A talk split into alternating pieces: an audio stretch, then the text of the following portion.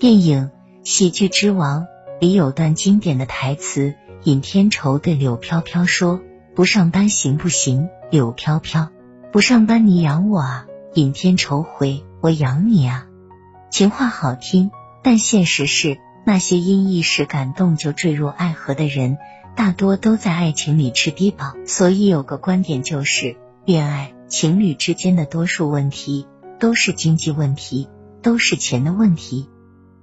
你应该见过这样的女孩，对另一半说：“我不介意跟你过苦日子，只要相爱就行。”也见过一些靠嫁娶有钱人。实现阶层跃迁的案例，但并不是所有的故事都有好结局。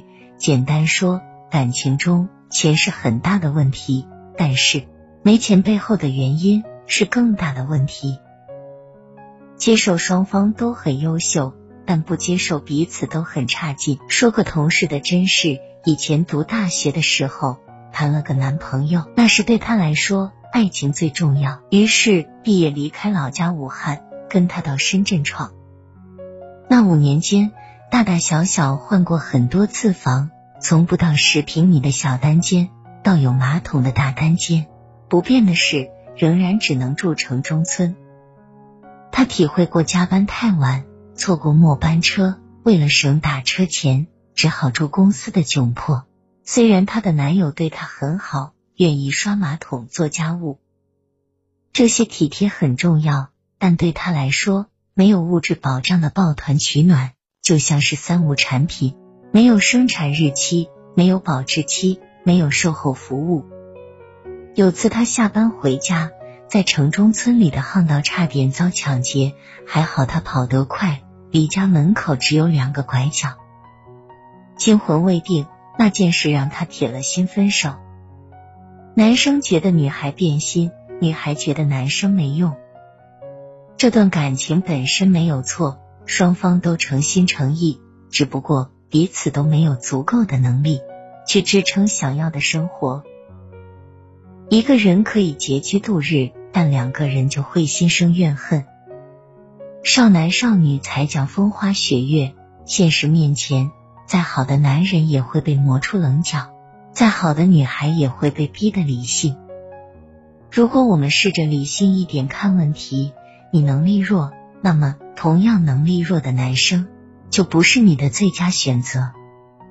就像在职场，假设你资历一般，又在一家潜力不大的小公司做着一份没啥前景的工作，就千万别一直干下去。比起两个人内耗，聪明人会选择通过博弈。去获得比自己更优秀的异性的认可。如果能借力成长，那就是一场共赢。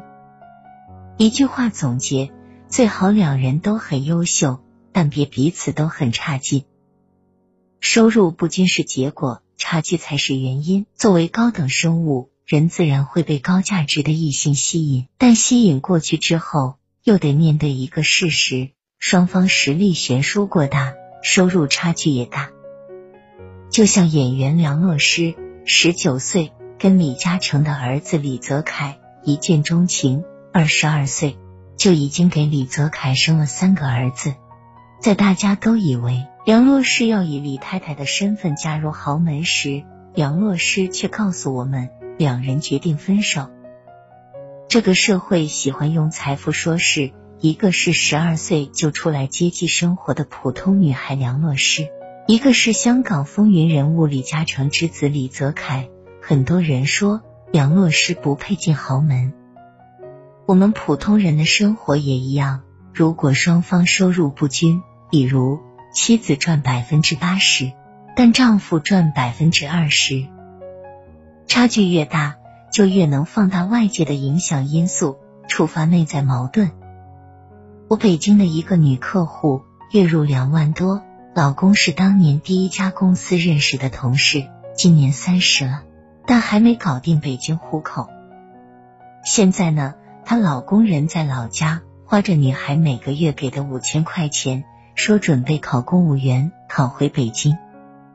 有次我半开玩笑对她说：“你老公配不上你呀。”他一笑了之，看起来没放在心上，但其实。我很早就从他同事那里听闻过，每次回老家，当他看到慵懒玩手机的丈夫，其实很伤心，感受不到体贴，也没多少上进。我知道很多女孩不是不愿意嫁给穷的男生，而是怕嫁给一个让她穷一辈子的男生。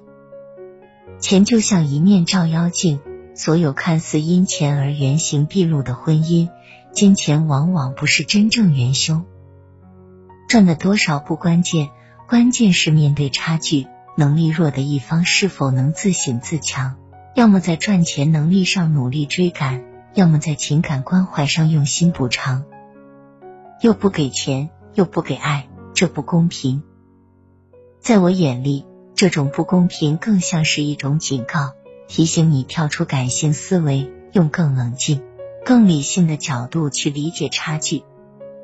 抛开收入不均的表象，造成差距的实质原因有能力、情商、三观、学识、思维、原生家庭、外在形象各维度的数值总和，才决定了一个人的收入。阻碍你跟他继续走下去的。往往不是钱，是钱背后的差距。不要轻易拿爱情挑战现实的差距，除非做好准备。在我的认知里，无论是择偶还是就业，优秀和平庸之间，尽量给自己创造接近优秀的机会。感情里，大家势均力敌当然好，但通过婚姻来实现阶层跃迁不丢人。选择实力稍弱的一方。也不亏。我一个在上海做运营的女性朋友，月工资一五 K，男朋友还在读博士，每个月学校补助四千块。两个人对钱的态度很不一样。上个月，女孩想看特洛伊稀饭在上海办的一场四月演唱会，票价一千多，对女孩来说不贵，但男生就不行了，太贵了，不想让女孩多花钱。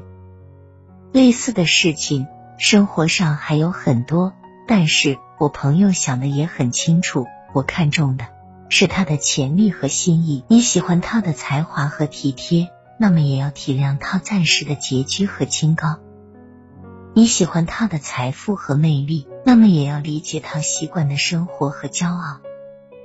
你不可能什么都要，经济不平衡的感情就像一场对赌。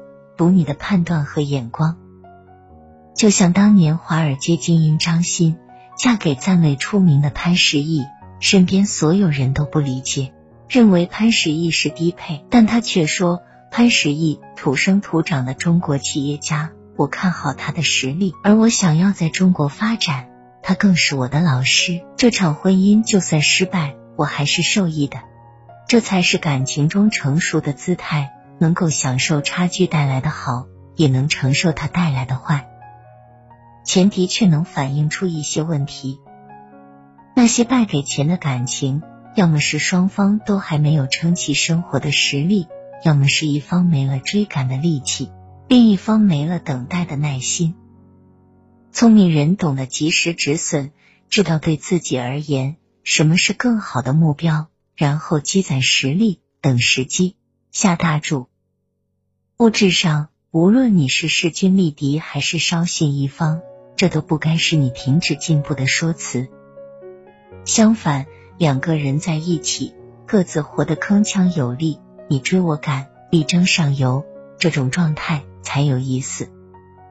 感情上，你一定要追求势均力敌的爱情，因为这才是能够长久的爱情。物质上，如果你们之间有一定的差距，你更应该奋起直追，提升自己的竞争力，快速建立恋爱理论体系，达成完美的恋爱关系。感谢收听妖言夜听恋爱妙诀，请打赏、点赞、关注和分享。